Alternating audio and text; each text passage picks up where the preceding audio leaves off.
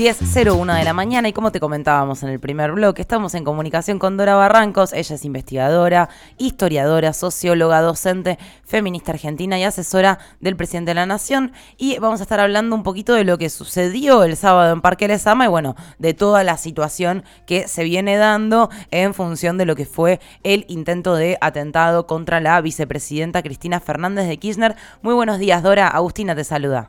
Hola Agustina, ¿qué tal?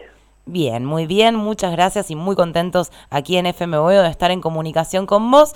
Y bueno, por un lado, en primer lugar, en realidad, eh, queríamos conversar sobre cómo viviste el encuentro del sábado en Parque Lesama. Ah, muy vibrante, con mucha emoción, muy mucha emoción porque obviamente hay muchas ganas de manifestarse públicamente, hay muchas ganas de estar juntos hay muchas ganas de, en fin, de imaginar caminos que vayan en un otro rumbo, ¿eh? cancelando esta, este cauce odiante de tanta, eh, yo diría, de tanta eh, violencia, sobre todo de tanta indecencia en, en las propuestas de alterar la vida democrática de nuestro país, ¿no? Así que fue muy, muy emocionante. Y bueno, bien decís, eh, somos muchos quienes deseamos encontrarnos, quienes deseamos eh, estar un poco más unidos y decirle no a estos discursos de odio y decirle no a esta violencia política que, que lamentablemente, eh, bueno, tuvimos ese hecho nefasto hace ya una semana y algunos días. Y durante el acto en Parque Lesama, varios referentes pidieron multiplicar los actos en las plazas porteñas todos los fines de semana. ¿Te parece que esto es una una vía que se va a sostener, que, van a continuar? Puede ser, sí puede ser. Hay que analizar las estrategias. Toda vez que la gente se manifiesta es un espectáculo muy bonito. Hay que ver si, este, si eso da saturación o no. Eh, en fin, eh, porque vienen, además se avecinan algunos días bien negros con relación a, eh, a ver, la urticante circunstancia judicial, ¿no? Entonces en ese punto digo que hay negrura, ¿eh? Eh, va a tener que manifestarse ahora en la defensa de Cristina, no sé, ahora me he perdido el calendario, pero parece ser que no está tan alejado ese momento, entonces eh, en fin, está la culminación de esa parte procesal tan ignominiosa que también va a requerir requerir perdón mucha de nuestra de nuestros cuerpos en la calle de, nuestras movilizaciones musculares como yo digo y anímicas no entonces eh, en fin eh, ahí hay que pensar bien, eh, en todo caso, la, estrategia para eh, tampoco hacer saturaciones en, en, nuestros ambientes militantes, ¿no? de todas maneras, porque pensemos que la gente está movilizada desde el ignominioso momento en que la voz del fiscal casi en cadena nacional hizo su alegato. Entonces, eh, y luego esa asiaga terrible. Eh. Yo no puedo eh, pensar contrafácticamente qué hubiera podido pasar, qué hubiera pasado. Entonces, todo esto hace que por un lado necesitemos estar más juntos que nunca, por otro lado sabemos perfectamente que hay que dosificar, seguramente, ¿no? En fin, Ahora, clarísimamente eh, eh, habrá movilizaciones, eso no, no está en, en eh, como diré, no está en penumbra, no está en duda. ¿Eh? Así que bueno, vamos para allá. Vamos para allá.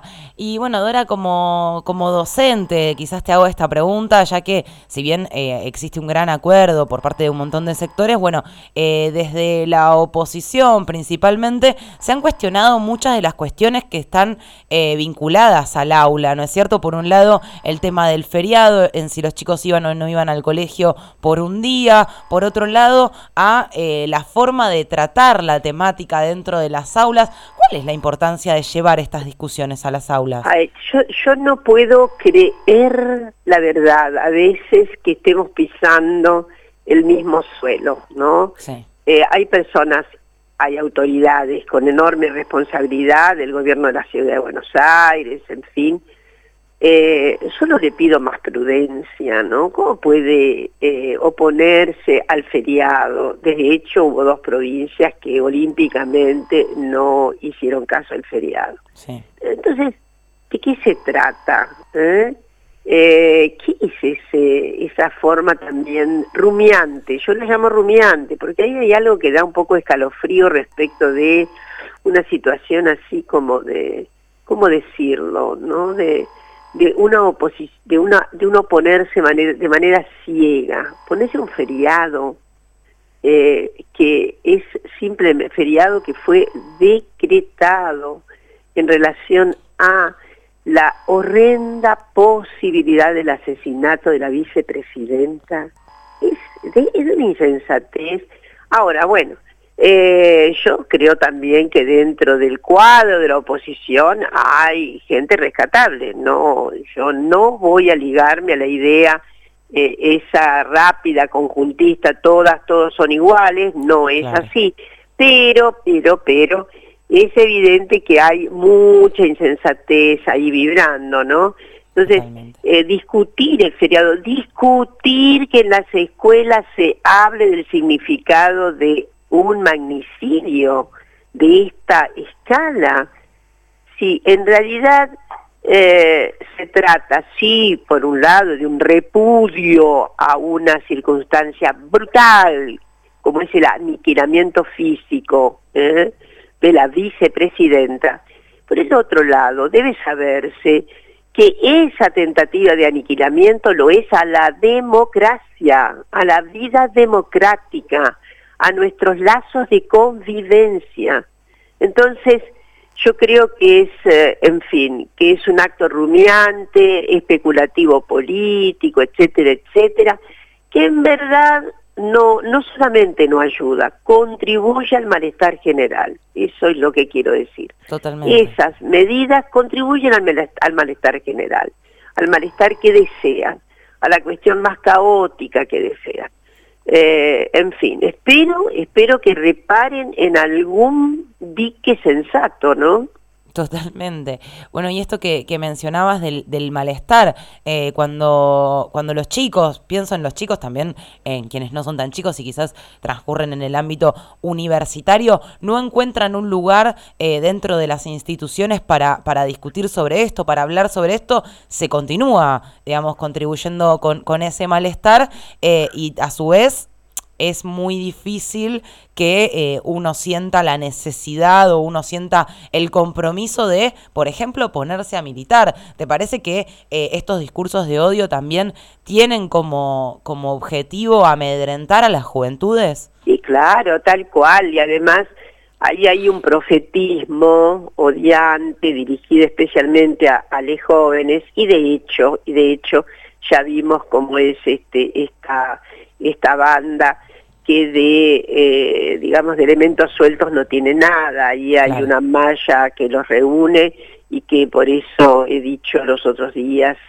en el parque les ama que, bueno, es necesario que la justicia vaya hasta la raíz, que encuentre el depósito mandante, que encuentre eh, la autoría intelectual, esto es lo que importa porque efectivamente si se analiza las personalidades que están en juego en este momento, ¿no? Eh, eh, que forman parte seguramente inexorable, algunos con más responsabilidad, otras con alta responsabilidad, otros ahí, eh, bueno, se sitúan dentro de una franja que yo creo que debe reavivarse un concepto que fue muy usado para dar cuenta de dónde estaban los vertederos iniciales del nazifascismo y que es la RALE. RALE, RALE quiere decir esos conjuntos humanos que están en disposición porque están con un gran malestar en la cultura, desahuciados, aporreados, etcétera. Y entonces ahí la escapatoria es una escapatoria fatal, ¿no? Por recursos económicos en el sentido de encontrar chivos expiatorios rápidamente y encontrar senderos asiagos, etcétera. Y bueno, y después está lo psicológico, pero para mí cuenta lo social, ¿está claro? Total. Eh, y lo social cuenta. Ahí hay alguna situación de desplazamientos, de grandes perturbaciones por el resentimiento.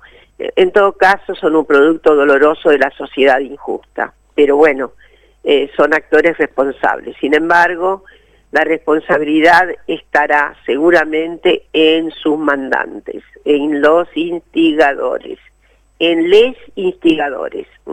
Totalmente, totalmente. Bueno, y ahí no, no por poner palabras en tu boca, pero los medios de comunicación tenemos un rol sumamente importante y relevante, ¿no? En todo esto. Eh, enorme. ¿Te, parece que esto de lo que se viene hablando, el intento de crear una ley que controle los discursos de odio, eh, ¿qué, bueno, ¿qué opinas de, de, ese intento y qué opinas también de... A ver, yo quiero ser muy, muy, a mis convicciones de momento, de momento yo creo que hay eh, buena cantidad de legislación que puede dar cuenta de estas circunstancias.